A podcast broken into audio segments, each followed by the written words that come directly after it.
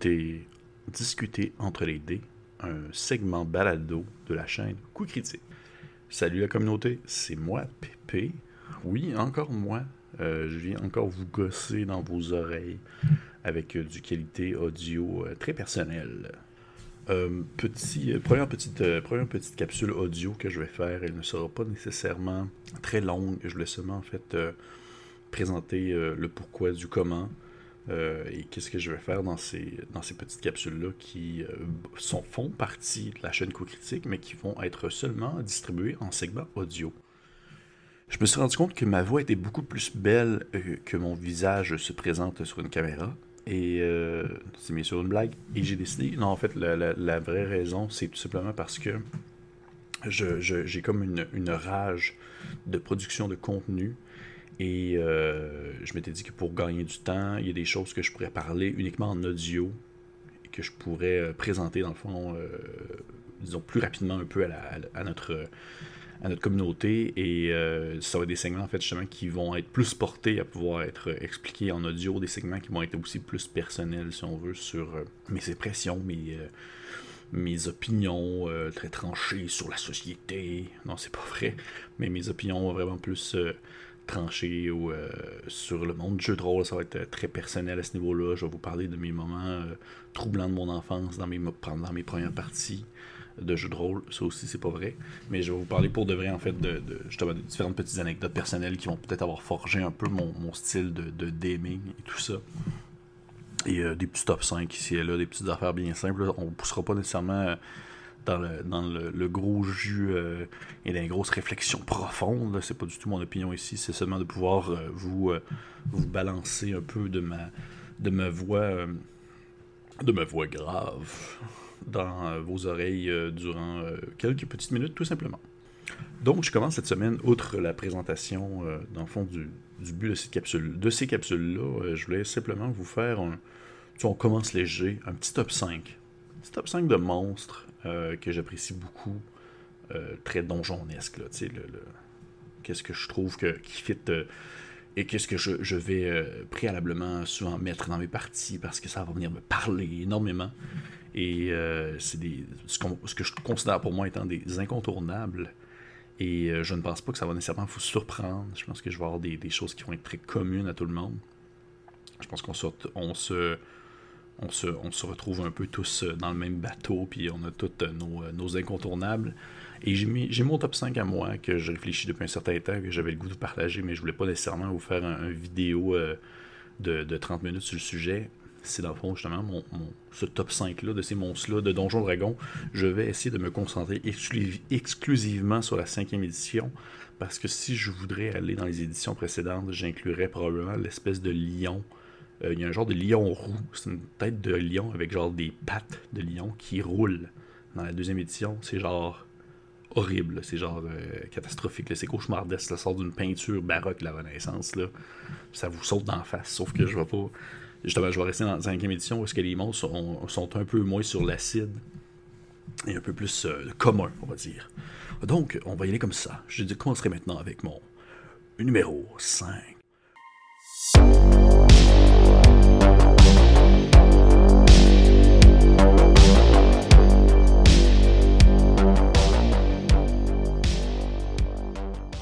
Numéro 5, j'y vais avec une, euh, une valeur très sûre, quelque chose que je considère incontournable, que j'apprécie énormément, autant pour euh, sa, sa variabilité ainsi que son, euh, son aspect, on va dire, très commun, c'est, vous allez, vous allez faire, ah ouais, les gobelins.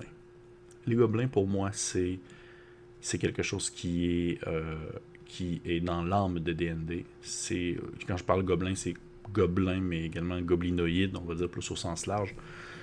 Je trouve que c'est euh, des créatures qui sont faciles à modifier, que c'est facile à jouer à grand nombre. Euh, les joueurs ont souvent un sentiment d'accomplissement lorsqu'ils réussissent à, à, battre, on va dire, plusieurs de ces créatures-là à la suite dans un, combat. Le fait que ce soit des humanoïdes, je trouve ça plaisant de pouvoir justement leur donner des tactiques plus portées sur des humanoïdes, c'est-à-dire avec genre. Euh, des attaques à distance, coller avec des attaques au corps à corps, euh, certaines, euh, euh, certains même peut-être des lanceurs de sorts dans le tas. et du fait que les gobelins ou euh, hobgoblins ou gobelots ont, on va dire, chacun leur petite spécialité, font en sorte que je trouve que ça permet une belle variabilité dans le, dans le milieu. Euh, c'est vraiment. Euh, je trouve vraiment que c'est des, des, créatures qui sont le fun à RP aussi en tant que DM. Là. Puis euh, je trouve que ça peut aller dans, dans tous les sens. Je trouve c'est vraiment des, des, espèces de, de no-brainer. Si vous. Des aventuriers, là, des premiers niveaux, là, vous leur mettez des gobelins d'impact, puis c'est toujours, toujours le fun, minimalement. Et ce qui est surprenant, c'est que plusieurs gobelins peuvent devenir, surtout la cinquième, plusieurs gobelins peuvent devenir une vraie menace, là, c'est pas une blague. Fait que c'est vraiment mon, numéro 5, les gobelins. Numéro 4.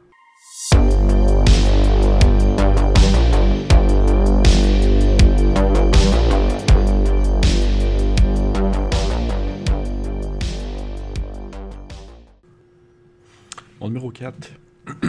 numéro 4. Numéro 4 aussi, un, euh, disons, un, très connu euh, depuis les éditions précédentes.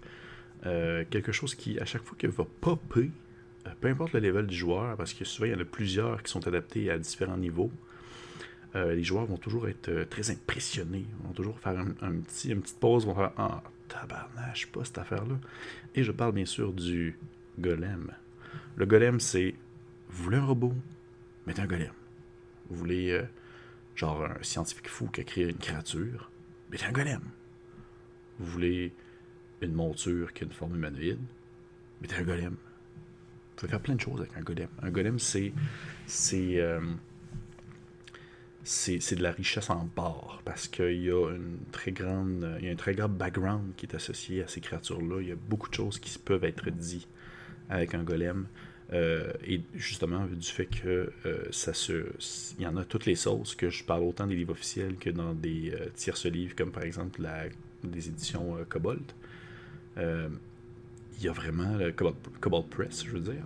Il y a vraiment beaucoup de choses à faire avec ces créatures-là, et c'est toujours un ennemi qui va être dans les pattes des joueurs, même si souvent ils n'ont pas nécessairement les tactiques les plus incroyables, c'est souvent des, des gardiens ou euh, des monstres qui vont être très réactionnaires face à une action que les joueurs vont poser.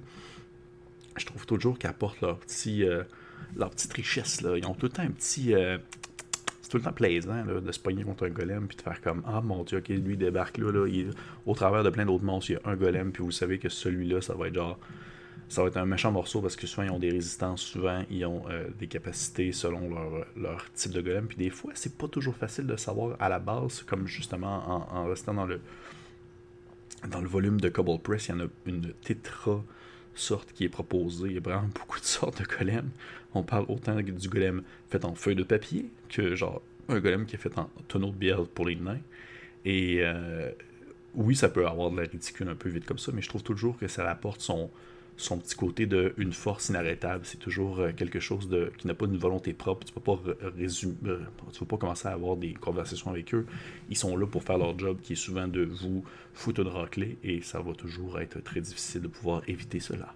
Numéro 3.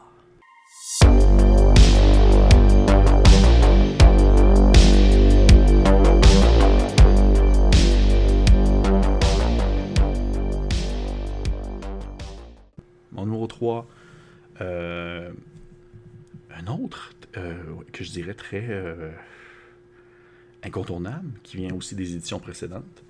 Et je parle des Ooze, en particulier un cube gélatineux. Et pour ceux qui ne savent pas, j'en ai un de tatoué sur le corps, j'en ai un tatoué sur le bras, un cube gélatineux qui a avalé un aventurier.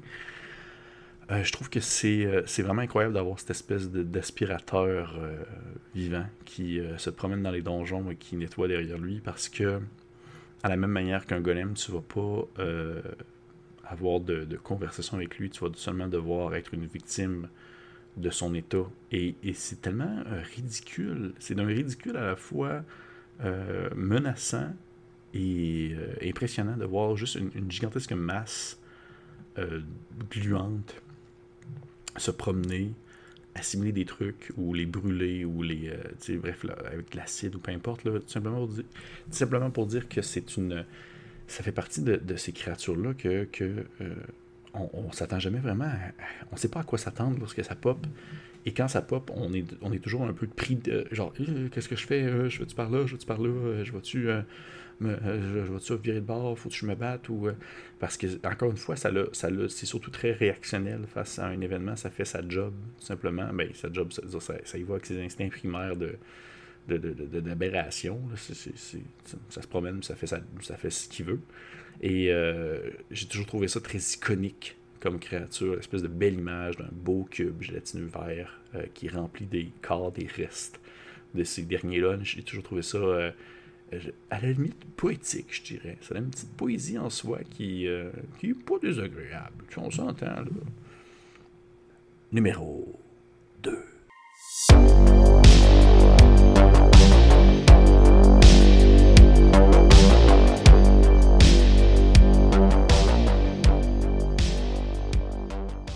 Numéro 2, euh, là, je, vais, euh, je, change de registre vraiment dans le, style. C'est des, euh, des, créatures que je trouve qui sont incontournables pour, encore une fois, un peu à la même manière que les gobelins, je dirais, dans leur richesse, dans leur le côté RP qu'elles peuvent apporter avec elles. Et je parle des hags.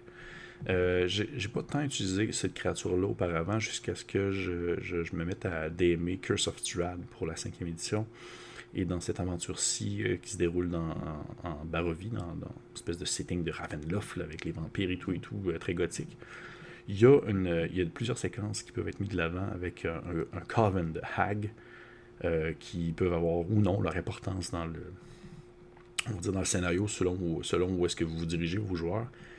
Et euh, mon Dieu Seigneur, j'ai vraiment découvert le plaisir, le fun de jouer ces, ces monstres-là qui ont une qui ont toujours euh, euh, un pas de l'avant sur les joueurs. C'est tout le temps des, personnages qui ont une, richesse, une intelligence, une sagesse qui ont fait en sorte qu'ils ont toujours prévu quelque chose. Ils ont tout le temps un, objectif sur le long terme. C'est pas du day-to-day se nourrir et euh, nourrir, dormir, puis tout. Là. Non, ils ont vraiment, souvent, ils ont, ils ont un but, ils ont, euh, ça me rappelle, c'est quasiment, c'est quasiment jouer un NPC humain, dans le sens que il va avoir sa vie, il va avoir ses objectifs, mais avec un petit plus-plus, parce que c'est des foutues sorcières. Et euh, c'est ce que je trouve vraiment très cool avec les hags, c'est que c'est des. C'est vraiment des. Ça a une possibilité infinie de, de, personnalisation, de caractérisation qui peuvent être utilisées vraiment à toutes les échelles et de toutes les sortes de hacks, parce qu'il y en a vraiment beaucoup de sortes maintenant. Euh, dans la cinquième édition, il y, en a, en ont rajouté aussi. Puis même, encore une fois, dans les tierces livres, il y en a d'autres qui ont été rajoutés que je trouve qui peuvent très bien s'imbriquer dans un système générique. Et euh, c'est tellement des belles créatures euh, qui, qui, ont comme une espèce de synergie entre elles, justement, le concept, le concept, le concept des coven, où ça peut être une des rares fois que je trouve ça quasiment plaisant de faire interagir des NPC entre eux parce que ils ont, ils ont, euh, ils ont chacun leur, ils vont chacun avoir leur petite saveur en soi sans nécessairement euh, euh, tomber dans le caricatural. Ils vont avoir des profondeurs qui peuvent être apportées à ça. Je trouve ça très cool pour ça.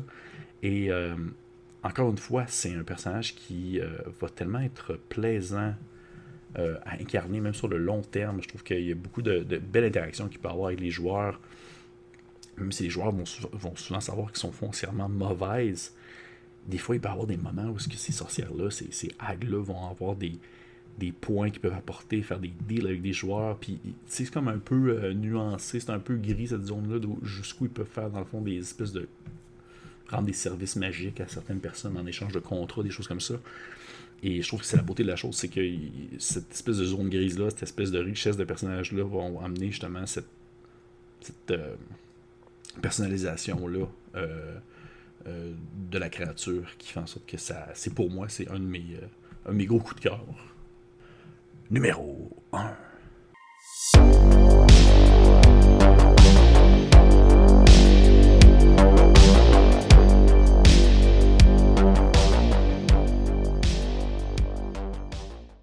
Ok.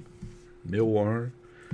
Euh, je vais en surprendre plusieurs c'est vraiment euh, c'est inattendu. C'est pour moi c'est c'est quelque chose que je peux pas que je peux pas passer sous silence. Vous allez euh, vous allez probablement tomber en bas de votre chaise lorsque je vais mentionner ça. C'est les Moldron, des espèces de petites créatures qui vivent dans le, plan de Mécanus, une espèce de plan un peu statique. C'est des petites créatures euh, mécaniques. Et non, c'est complètement de la bullshit ce que je suis en train de dire, c'est pas vrai. C'est les, les élytides. Voyez-vous, moi, un, un gars de classique. J'aime beaucoup mes, mes valeurs sûres. J'aime beaucoup les élytides pour euh, des raisons, euh, les études, pour ceux qui, peuvent ne pas être, exemple, familiers avec ce terme-là, c'est les, les flagelleurs mentaux, c'est les, les, un flagelleur mental, espèce de créature bipède avec une, une, face de, face de poulpe, qui est très bien représentée euh, dans les vidéos d'intro de Baldur's Gate 3. Qui, dans le fond, les élites, c'est. C'est. Comment je pourrais dire ça? C'est terrifiant, c'est puissant, ça peut faire des, des, des boss incroyables c'est des créatures qui ont euh, une, originalité. C'est surtout ça qui vient me chercher, au-delà de la, de la Hague, qui est euh, la sorcière du petit chaperon rouge, ou euh, des gobelins qui ont été représentés, dans le fond, dans d'autres médias.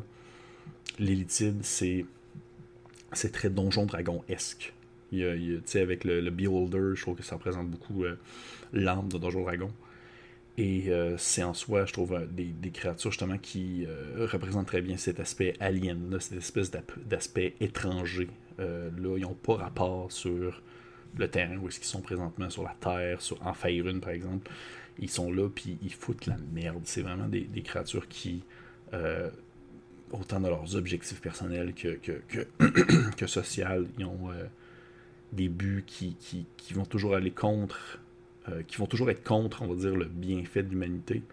Et euh, autant que ce soit dans leur concept au quotidien, en tant que, créature, autant que ce soit dans leur concept en dehors d'une game, dans le sens que vous allez lire l'espèce de chapitre sur les élites, par exemple, dans. Euh, je pense que c'est Volo Guides of Monsters, je crois que c'est dans celle-là. Euh, il y a un long chapitre sur les élitides qui est expliqué et, c'est comme super intéressant de voir comment est-ce que le fonctionnement de cette société-là fonctionne avec le Elder Brain et euh, espèce de gros cerveau qui va gérer tout. Tout est, tout est dans l'espèce de, bienfait commun et tout ça. Puis dans la, de se faire, euh, de comme trouver un endroit sécuritaire pour pouvoir prospérer, capturer les gens, les transformer en élitides, l'espèce de de, trucs où est-ce qu'ils vous mettent un verre dans l'oreille et puis vous, vous, allez vous transformer en élitide. Je trouve que c'est absolument effrayant.